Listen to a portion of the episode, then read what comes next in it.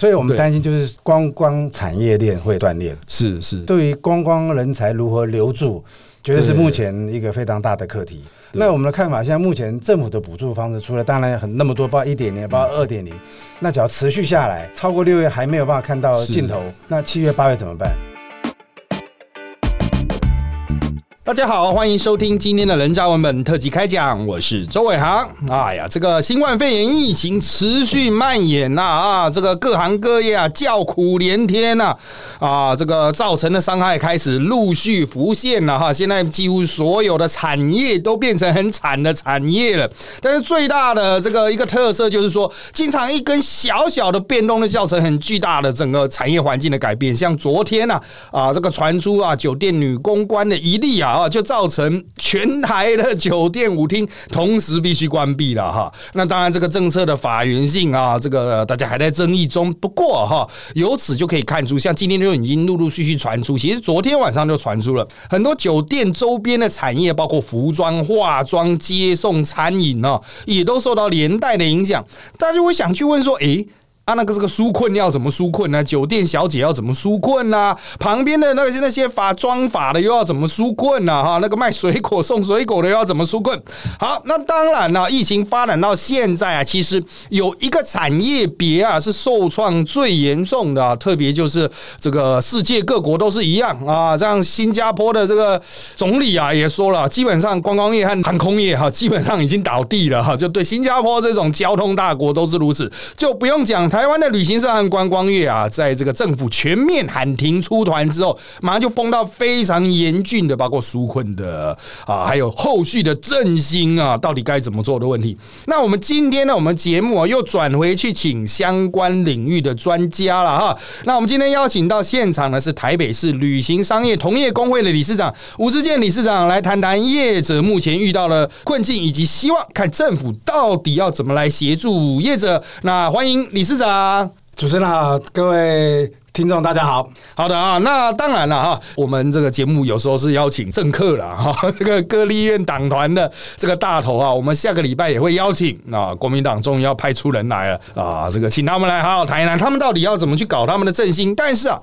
这个政府官员丢出来的，不见得是产业需要的，政府官员可能是站在某个制高点，就是说好，我丢这个给你，我好像就仁至义尽了啊。像刚刚开录之前呢，我还跟这个理事长聊到，其实前几次我们有讲到，就是像我经营的，我们经。经营线上、经营网络的，其实是不需要纾困的哈。但银行团就会跑来问我们说，要不要纾困啊？哈，因为他觉得我们借钱的话比较不容易跑掉啊。那是真正需要纾困的，可能就拿不到钱了啊。那当然了，我们先还是简单的介绍一下吴理事长啊。吴理事长就是自己本身也是经营者嘛，哈，就是京城天下现在旅行社，对对对对，总经理。那你已经大概在这个产业大概多久？呃，将近三十年。哇，三十年，这个是非常的这个资。深呐，哎，那金南天下主要做的线大概有哪一些？我们大概是产品线，以凹棒就是出境的部分为主。那因为这几年因为政府的一个推动，所以我们在英镑在入境市场也接触了一些。对，是是是。那当然了哈，在这一波疫情之前，那就是在世界发生战争之前啊，原本的这个贵公司或者你们这个整个产业界认为，今年二零二零的整体市况是怎么样？基本上因为经过了二。零一九，因为有有两次的一个所谓航空大罢工，对对，所以好不容易挨到这个二零一九过了，嗯，所以大家对于二零二零都是准备要摩拳擦掌，是是。那没想到在一月这个寒假，我们在寒假的开始没多久，就是我们的除夕的时候，是是，突然这个讯息就爆发出来了，是是。那首先那时候，呃，我们的主管机关交通部观光局就针对。大陆的呃入境跟出境的，是。就先做了一个提示，所以在希望在一月三十一以前，所有的陆客来台的都要提前离境，是是。然后接着过年后，我们一月三十上班，嗯，交通部还有观光局召开了几次的会议，是是，对，然后就开始在讨论，在这个过程中，他们有参酌业者意见吗？还是就来哎，我就下令给你这样？一开始的时候，交通部的相当积极，尤其是林佳龙部长，嗯，我们是一上班当天三十号。号就开始嗯就开始针对这个疫情的分析跟业者需要的这个提列的大概的方向，嗯。包括从纾困是。哦，包括振兴都有大概一个雏形就出来了。是是是是是，那他他们其实皮是有拉紧啊，因为我们很多人最近在批评交通部在某些领域的皮没有拉紧啊。那当然啦，这个会有一些彼此折冲的问题啦。就像原本哈，我们很多人看，比如今年日本，他也是要很吃重，要去办一个奥运会。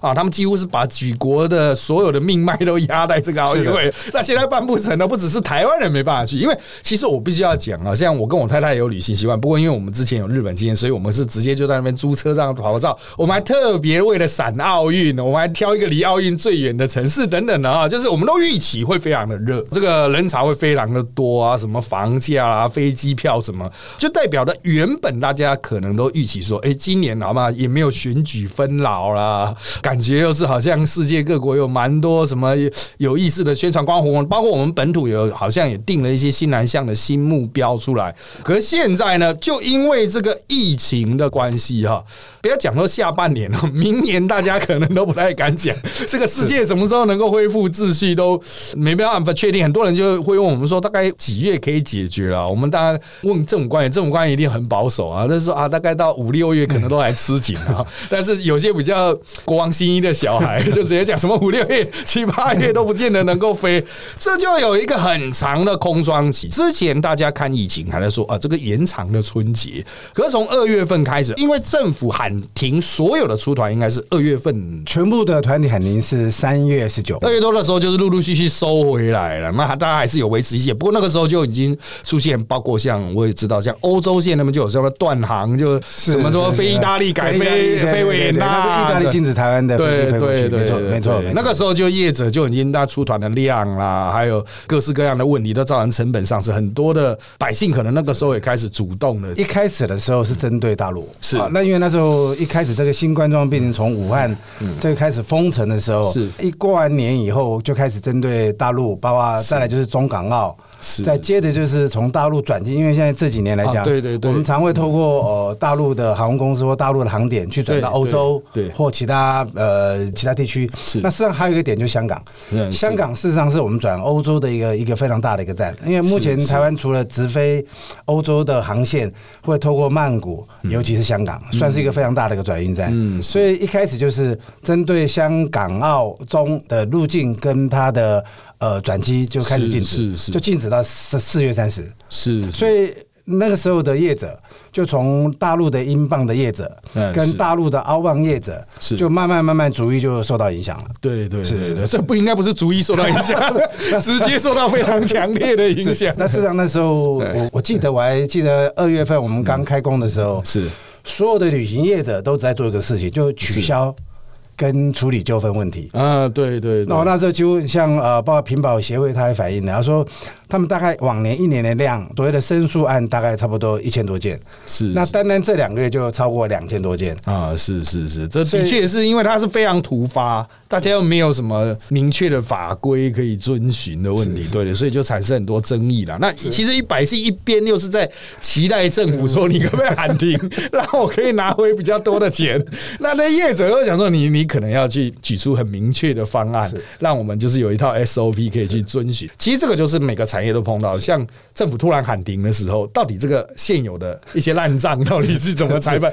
对对对，所以主要就因为我我们大家都知道，旅行社它还有它的所谓的上游厂商，对对对。包括航空公司，对。甚至还有其他国外的饭店对或是国内的饭店。对，说实在话。涉及国外业者就更更麻烦，对，对，尤其是外籍航空公司，对对对。但是从这个过程里面，我们凸显到几个，我们看到旅游业碰到几个比较特殊的问题。对第一个我就是提到机票，对因为我们大概知道机票可以分成团体票，嗯跟个人票，是对，是是但在这一次疫情里面凸显的几个，就是第一个，我们现在发现很多机票是不能退款的。嗯，是是是，那这个我们就认为有一点需要再去讨论的问题了。嗯对，原因是什么？因为在我们的认知里面，呃，机票它是用钱买来的有价证券，对对对，那这个东西其实已经应该算很久的，那以前都是零星的个案，是。所以可能没有造成那么大的纠纷，是是。所以大家可能都没注意到这个问题。是是是，但这一次新冠疫情，不让这个问题浮现出来了。对对对。那那我们知道航空公司里面，它就本身会分成像廉价航空，对联航，我们联联航大多数就是不退吧？如果他除非主动表达善意，是，对对，否则他就是说没有钱收了就是说。可是这个部分是不是在冲击台湾本身的消保的法规？是是。我们都知道，我们台湾的消保法规对于有价证券是不能 不能不能不对对对。那我们认为这个东西对消费者不合理。他会说我我给你换更后面的班次，对你还是终究要飞，但他钱不愿意给你。他开始是不能退票，对，所以要全额没收。那我们认为这个对消费者是不合理的。对对对。甚至在这次求呃所谓的纠纷协调里面，这个也是占最大的问题。是是。因为消费者没有办法理解说为什么我买的机票不能退。对。那我们就啊，你这是联航啊，这个是我我在这个 这个就呼吁说，消保单位是不是要来注意这个问题？是是。因为台湾的消保法规。对于这种所谓有价证券是是有一定的规范的，对对，而且这个问题处理还有它急迫性，就像现在还有人在讲说，那我七月份、八月份，然后原来奥运的票怎么办？对 对，这个都还没有到，所以大家还在装死。但现在很多人关切重点，会不会到那个时候航空公司已经破产重整，那个票都消失了？对，他那个债务就变成一团烂账了。对，那除了刚才我讲的联对联航，以外还有现在航空公司很多都会做早鸟优惠票。对。那它的票价都算是比较低，对，所以很多会去取那种票，所以可能半年前啊，八个月前可能票都开了，对对。那这种所谓的优待票的舱等都很低，那现在很多航空公司都会设定说。低舱等的票价不能退票，那我觉得这个这个是目前呃，觉得对消费者比较不合宜，对旅行社造成困扰比较多的一个问题。对对对，这个机票哈，就是因为大家还没出国前期碰到主要都还是机票的问题，其他钱都还没花去，顶多订房。像我就是我比较常接触日本的新闻啊，日本业者很多就是他直接就倒了，就旅馆直接就倒了，人就跑了这样子。对，那那个账就是其实他接下来也是会有后续的蛮麻烦。的问题，因为他整个产业体系，大家觉得说我收不到客人，或者我订房取消太多啊，我直接就倒给你看。那这个连带下来哈，比如说我现在是订七八月，可是他现在就已经先跟你先倒掉啊，那个行程到底能跑不跑？现在政府也说不准，因为政府现在还是期限还是四月三十吗？还是说他有再去展延？他有那前两天他有对有通知了，交通部公安局有通知，就是延到五月三十一，五月又再往后延一个月。对对对，确实现在的整个疫情状态，对其他国家的状况有一点麻烦。对对，那当然台湾非常好，这我们都很清楚。对对，所以变说他又再延一个月。是是是是，像这这种枝枝节节问题，因为签了跨国，各国国情又不同，人又要送出去。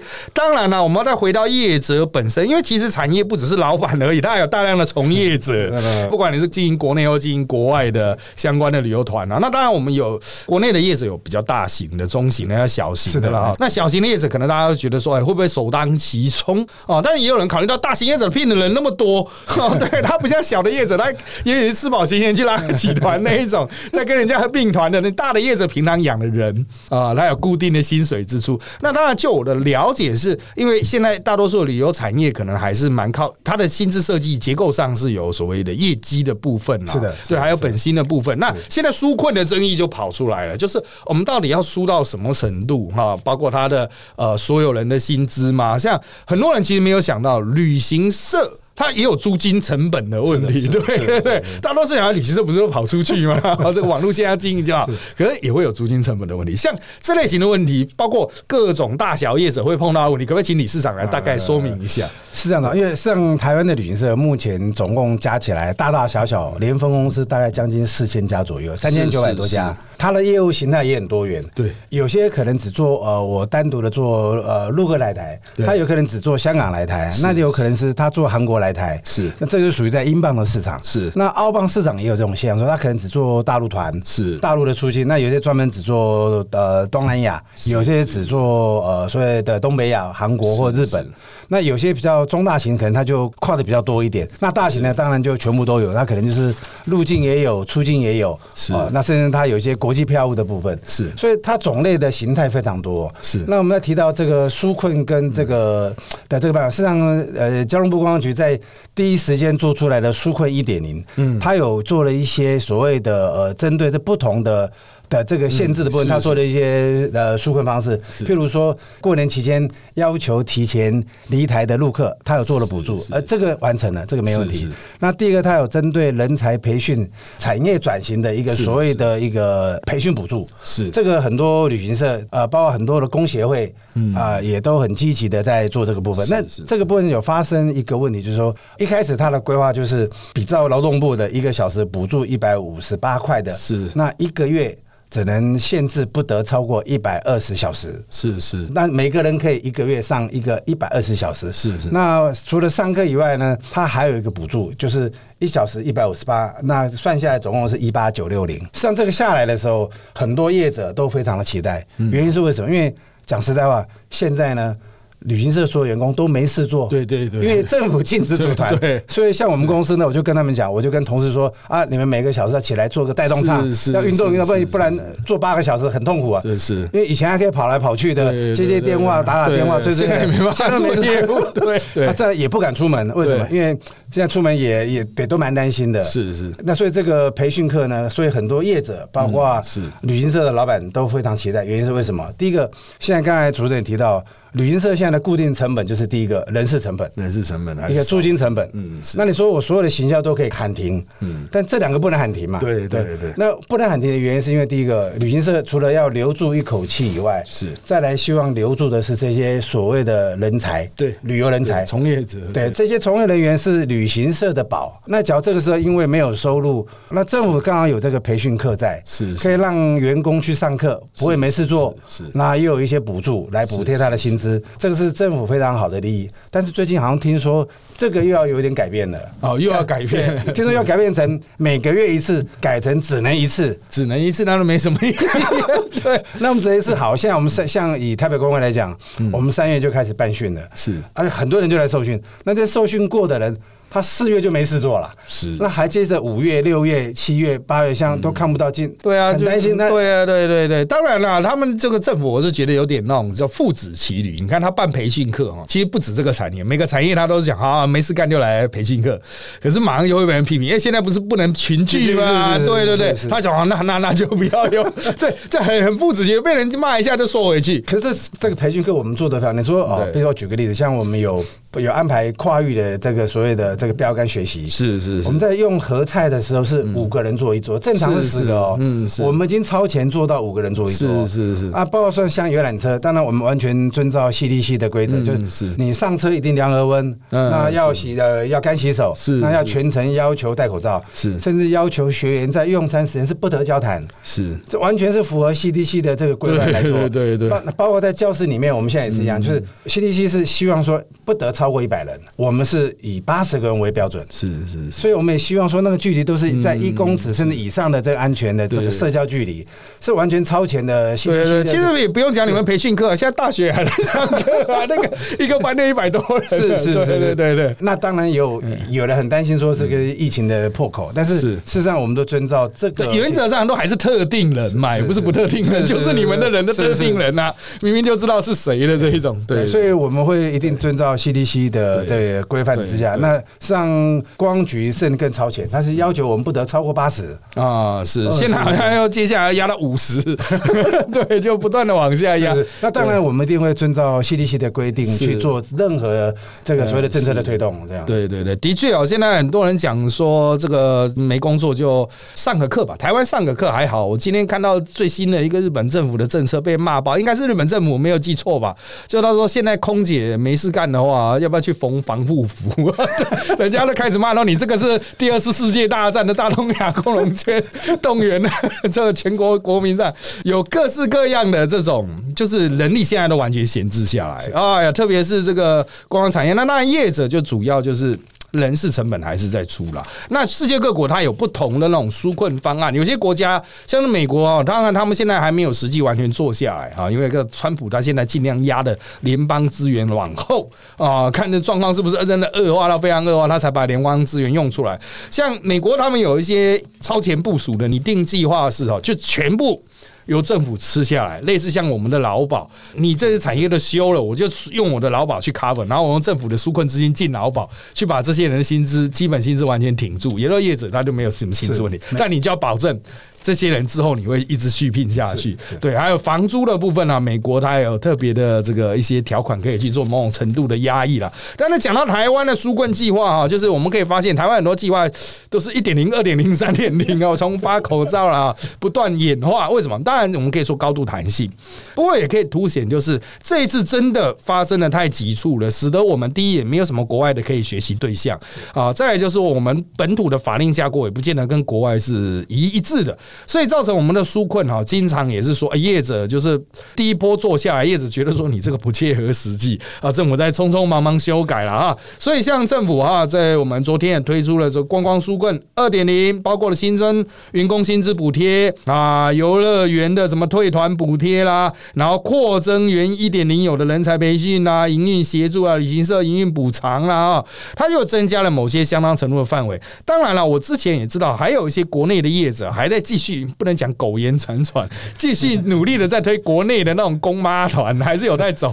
可是自从这个最近几天，好像感觉就是什么清明年假，对对，大家被骂翻了，这些公妈好像也不太敢参团了，造成的最后一块可能也消失了啊。那在接下来，我们不太清楚啊，这个惨淡期可能要维持多久？那针对现有推出的，不管一点零，包括二点零加强版哈，就理事长，你认为说？这些东西真的能够低，能不能对应到现在你们的急需？再来就是，如果战线延长，它可能延长到七八月，甚至更远。因为我们现在讲到政府可能就是四月跟你延五月，五月跟你讲延六月。在延长这个，我们经常讲延长战线的话，就是要超前部署了哈。先谈谈现在政府的够不够？但是如果要延长战线，还有哪些是觉得哎，如果要战线延长，政府最好来帮忙？现在在一点零的部分，事实上都陆陆续续在执行。我们是看到一点零有一些，它会根据。需求的东西做变化，因为毕竟。大旅行社、小旅行社，它的需求不一样。是是，像刚才提到说贷款的问题，大旅行社它可能就不需要贷款。对。但是对于中小型旅行社，它可能在这个贷款的部分，它就很急需要。对。不是他没钱，是因为为什么？刚才前面提到，因为旅游纠纷，定金都放在航空公司那边。那航空公司做法就是，那你严嘛，你你年底再扣，卡了现金卡住了。那你消费者对跟人家要求你，哎，你要退我啊，因为政府说不能飞的，所以你要退我，所以这个的纠纷一直卡住了。是是。好，那。对于现金流量，就是旅行社一个最大的一个造门。是是，在贷款的部分，那我们都知道，旅行社百分之八十以上都属于中小型。那中小型呢，这还不打紧，他又没有房产，嗯，啊，现在又是困难的行业，对，没有错。当然，呃呃，公安局有做了一个所谓的信保八成以上，是，那还有免责条款，是。但是乘坐端是银行啊，对，那你对银行端你没有要求，他还是不贷，他不愿意收信。对，像你提到说，对于你这种所谓的做网络业呢，对对，行业，对，他就。一直希望你来借钱，我就没听到说他主动找旅行社 就要跟他借钱的，对，所以旅行社在这方面是弱项，所以我们会建议说，经管会应该针对这个部分做一个，其实很简单的方式，就是配合政府政策，为了防疫做一个所谓的纾困的。KPI 所谓的纾困就是叫他分嘛，你这个领域你要带掉多少了，这这就解决了。对对对，这很简单就可以当让真的需要的人去得到他需要的。对对，怎么让旅游产业能够留住这一口气？对，是让政府要在意，对，政府要关注，而且要全力的去注意这些小细项。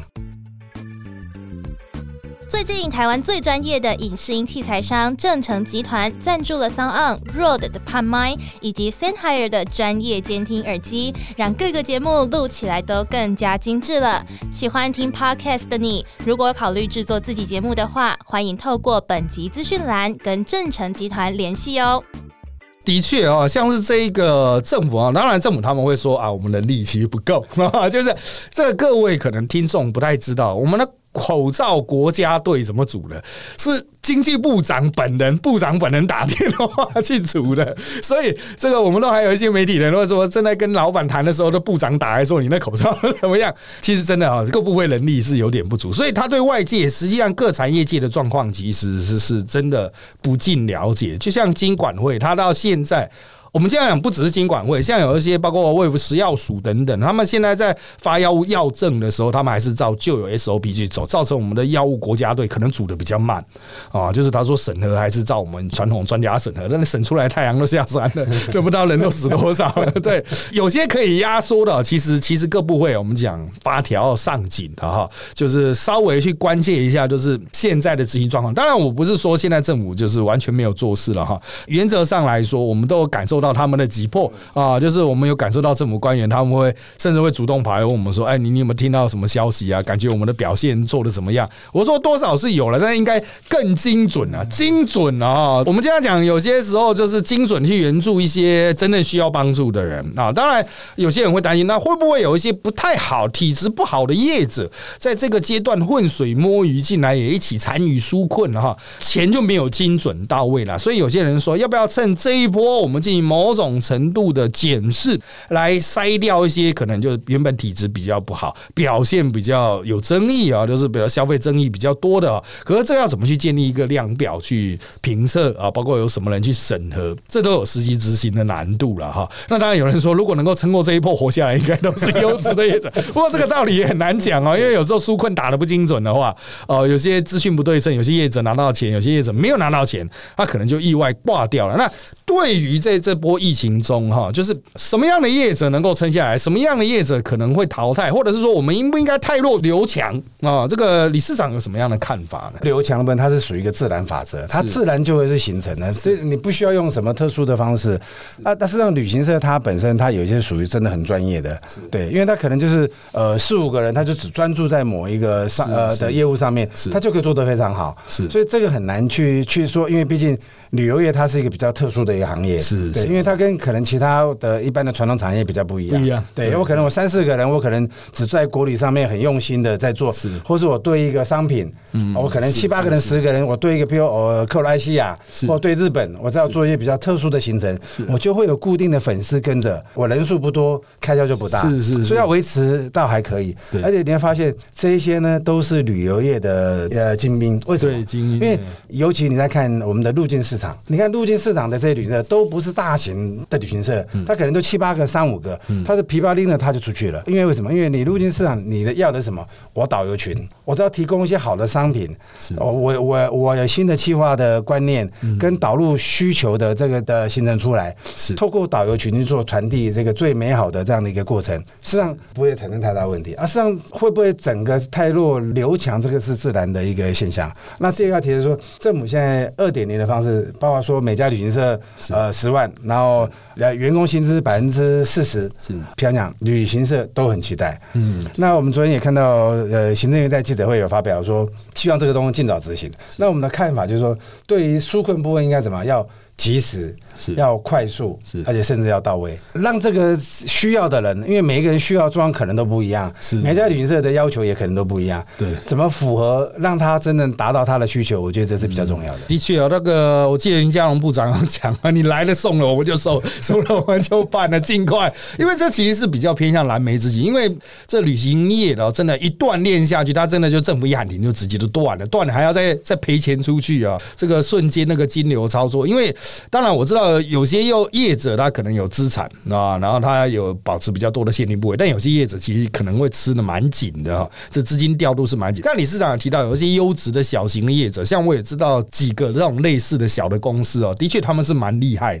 专做一个产品线做到非常精致化、精英化，感觉就像神秘的一个宗教团体一样，永远都会固定一批一群信徒去走他们的这个参他们的团，固定的。像这种业者哈，他可能比较隐形，他比较没有那么样的高知名度。哈，就是可能大家不觉得他们很重要，但他们其实在某种程度上也是把我们旅游业深化出一定的水准数值做出来。就是我们经常讲嘛，旅游要做出比较深度、比较数值嘛。其实这些业者小归小，它有它的存在的意义，而且它还的确蛮有价值。有些大的业者也不见得他的体质会很好，他可能就是大量的拼大量，然后去控制他的这个现金流。当然了，我们还是要讲乐的娱乐业哈，就是最容易被舍弃的边际嘛。像我们现在讲的有些饮食业的，它还是不会被舍弃啊，因为再怎么样还是要吃了，所以这一波下来，大家都卖卫生纸的，还有卖泡面罐头、煮煮面的那种快煮面的啊，这一个这个是这个整个工厂产线开到停不下来，热当然会比较容易被折损掉，就是因为一个政策啊。那当然旅游业，因为它又是实体嘛，我们旅游不是精神旅游，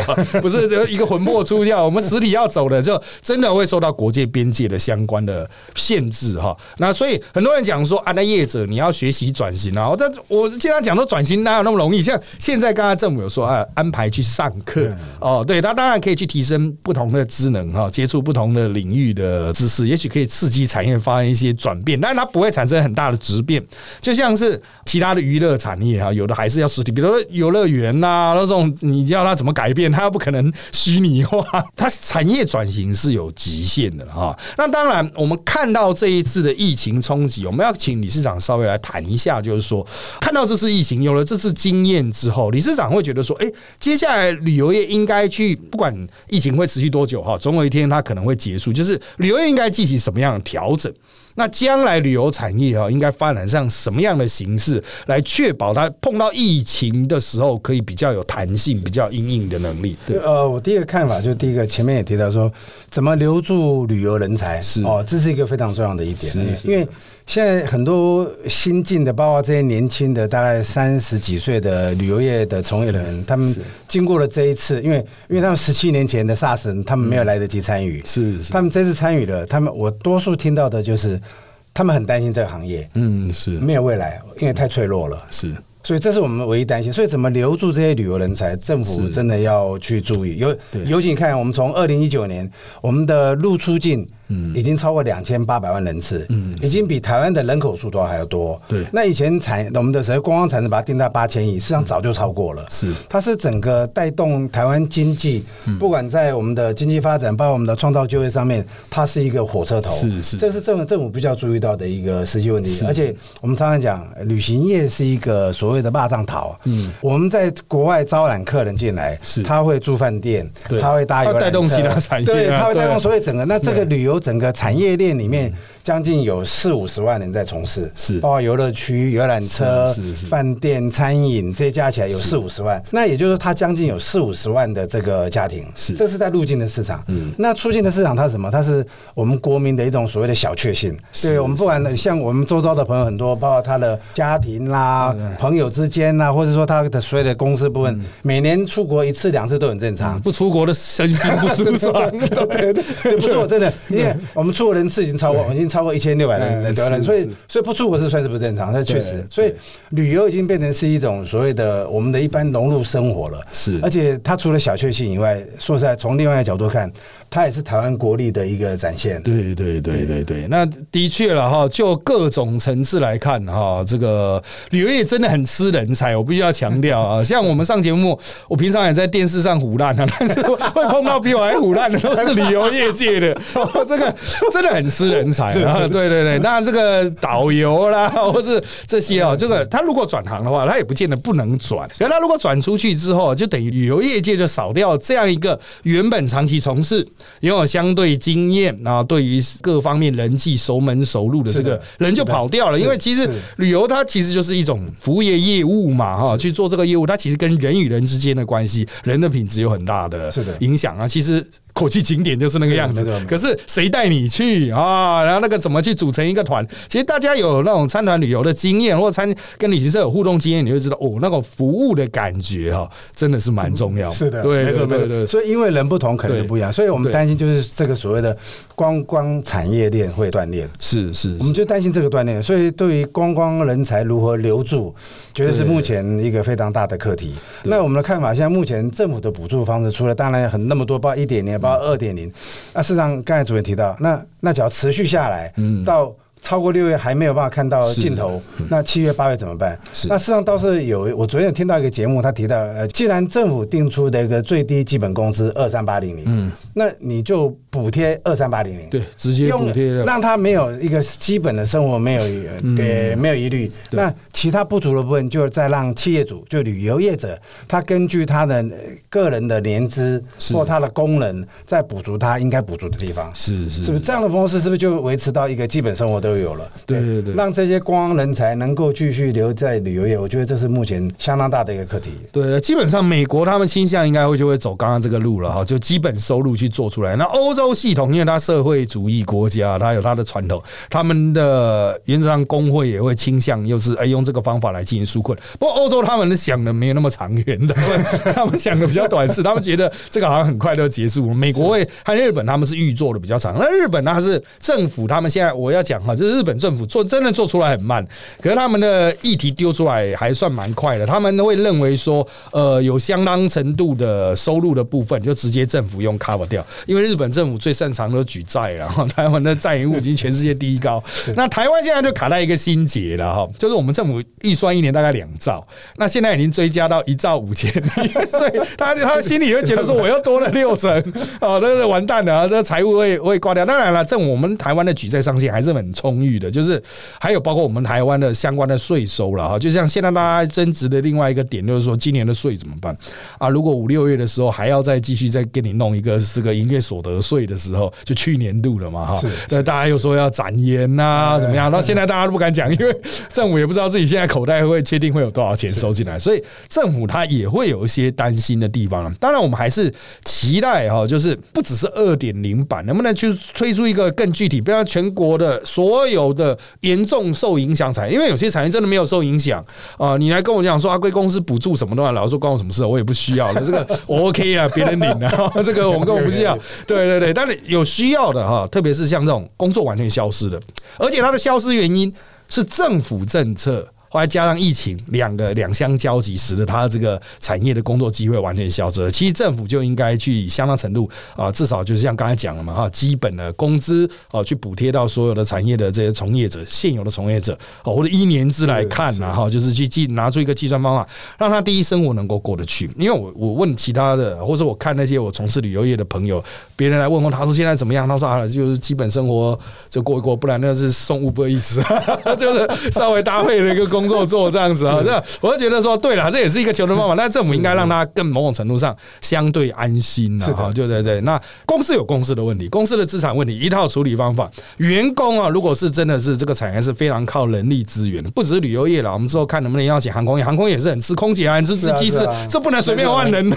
对 对，这个维修什么的，这个产业链怎么去维持？因为他们完全不飞，他们很多运能都已经只剩五趴，甚至是两趴啊，甚至飞一趟出去就回来十四天。然后就 就关起来了这一种，像这一类产业怎么去应应哈？这个我觉得政府应该更大气一点啊，就是该花的钱哈，其实你就就不要把它想了说，如果我要贴一整年怎么办？你要先这两三个月先把它贴过了啊。那最后就还是请这个理事长做个简短的结论哈，就是说原则上来说了哈，就是政府做到现在哈，那当然他们现在顶多都预后到六七月差不多到极限。那对于将来哈，假设疫情在今年内获得相对控制的话，理事长对于这个整体旅游业界啊，包括它的复苏，还有未来的愿景啊，比如说我们要去做哪一些方面啊，有什么样的大致的看法？呃，像从这一次新冠疫情的这个延伸的一些纠纷的问题，我们去去呃去探讨，确实有一些法规的东西要是要去修改。譬如说，你说刚才在提到那个机票的部分，我们刚才提到是说，在禁止出入团的时候的航空公司的退票方式是。现在后来我听说，他现在很多航外籍航空，尤其是外外籍航空，他现在退票不是退给你现金哦，嗯，他现在退票退给你应该所谓叫做 EMD，叫电子交换券。嗯，对对对，他还有一个实名制。啊 啊，他 我怎么用钱跟他买，他退我一，他因为疫情的因素停飞了。嗯，那很单纯，我们都知道，你钱退给我就好嘛。对对，现在不是退钱，他退了一张券。对，那这叫电子交换券。是，那这个券呢，上面有写你的名字，那还限制你，比如十二月三十一以前要用。是，啊，问题是你十二月三十一前缴了没有价？嗯，啊，你这个券怎么用？这是第一个问题。第二个问题是，消费者不接受的时候，啊，那怎么办？那我们都知道，旅游本身没有航空公司，没有机票，根本是是是走不出去的。对，好。所以这个相关单位要去注意这个问题，就是说怎么让这些规范不能由他自己公司来定。现在你要飞台湾，台湾有台湾的校保法规在，对对，那是不是应该是融入台湾的校保法规？对，那不要说因为国籍的就要遵守校保法规，外籍的就不用这家呃遵守校保法规，好像也不大合理。对，我说这个第一个我们看到的一个问题。那再第二个就是说，旅游是一个政府要推动的一个。未来的方向，包括交通部，呃，我们林交通部长挑二零三零是是一个所谓我们观光绿国的一个的一个观光之年。了，所以我希望说，确实能够真正在意的是这些观光产业的这个大大小小问题。是。因为但是没有错，但是很多部分牵扯很多部位，比如说贷款，你可能要经管会，可能要财政部，可能你有牵扯到劳劳动法规要劳动部。事实上，我们也曾经在某一些场合也建议过，事实上。还有一个方式能够让旅行社在这一波里面损失最少，能够渡得过，就是第一个，因为公安局在旅游业里面有一个叫停业的这个机制，嗯，你可以因为什么因个人因素或特殊因素，可以来申请停业，停业一次可以一年，那可以再展延一年。是但是它停业的期间，它的规则是需要把员工做遣散。好，那这个一遣散，是不是观光人才就不见？对对对对，就跑了。对对，那我们希望在这个部分能不能修改成说，让员工能留职停薪是，公司还是支付他的劳健保、劳退的部分让他在这个留职停薪的期间里面，他可以去做兼职。是假如不行的话，是不是就请领失业救济金百分之六十？是是那这个方式是在政府你刚才提到资金钱不够的时候的另外一个变动方式。对对但是这个又牵扯到劳动部，对所以又卡住了。啊，是，所以下面说，因为我们常讲政府是一体，他碰到一个问题的时候，应该是所有的部会应该共同要有一个平台一起来对对对对共同来研拟，让这个法规能够慢慢慢去解散，让它变成更宽松一点，然后让大家能都能够在这中间得到他想要得到的一个所谓的便利方式，那让他公司或者行业能够持续能够再继续走下去。因为现在现在旅行社的老板呢会想说，这个直到六月。好，六月算下来，等于就三个月就就是没有收入。嗯，政府的任何补助能补到齐吗？那不可能，不可能的对。好，再下来，像主持人提到，那七月、八月，嗯。再来怎么办？那这些所谓的企业主他会想，啊，我钱一直烧，嗯是，那未来怎么办？嗯对到时候反而是企业主撑不住。对现在不止人才留不住，嗯现在企业主也撑不住了我觉得这是一个第二个，在这个我们在这个这一次的疫情里面看到，需要去由政府主管机关去在意关注的问题。这个倒不是太弱留强，应该所有人都会都会太掉。这是我们担心的，这是我们担心的问题。对对对，好的，那这个啊，就几个重点啊。第一个，这法规面不只是疫情相关的应急的一些行政命令啊，其实这个包括像刚刚票务啊，因为其实啊，这个我也是长期都在旅游的人，所以我很清楚这票务啊，就是特别是我们开放天空到某种程度啊，大量航空飞台湾，那规则真的是白白款啊。这个消费者权益保障哈，你不能就是说啊，这个联航双手一摊这样，这某种程度上还是应该要用法规去做相对的规范啊！你要飞台湾，你要用台湾的机场捞台湾的钱啊，好歹听一下我们的相关的意见啊！对，再来就是看政府在一些啊，其实一直讲应急机制，应急机制啊，其实。这个也可以超前部署啦，有些比较真的是现在也没事干的，不会就是起来做法律联谊啦。我们其实政府是有一个跨部会平台的法律联谊的专责的机构啊，这一般都不太清楚，大家都不太知道，在在这个中山区那边啊，对对，他们专门是研究这个这个超前立法部署的这一种啊，先进立法，我们叫先进立法。这个其实也可以通过疫情的经验来研究看看，哎，我们到底法令上哈，这个会不会对于业者就旧的规范套到疫情下，反而造成大家都活不下去啊？能不能包括在停业啦、歇业、休业、暂时停业，我们发明一些新的东西嘛？不只是旧法，我们发明一些新东西，把它插进去啊，让它能够碰到疫情有一些特殊的润滑啊，不止疫情啊，有些国际特大灾难的什么的时候，也都有一些润滑的空间啊。啊，在我们当然之后啊，下个礼拜会邀请其他朝野各党团啊，我想这应该不是会有党团会反对的事情，所以有没有人想到去做的问题啊。所以还是在这边呢哈，第一个感谢我们的吴理事长今天来到我们的现场啊。那在这边呢，因为时间关系，我们今天节目到这边，那谢谢大家收听我们的人造文本特辑开讲。那现在我们的呃各大 podcast 收听平台，像商港 APP，还有 Apple Podcast，还有 Spotify 都可以听到我们节目。上个礼拜我们节目还到 Apple Podcast 的前五名啊，感谢各位了哈！订阅留言，请给我们五颗星，那我们就下次再见喽，拜拜。拜拜。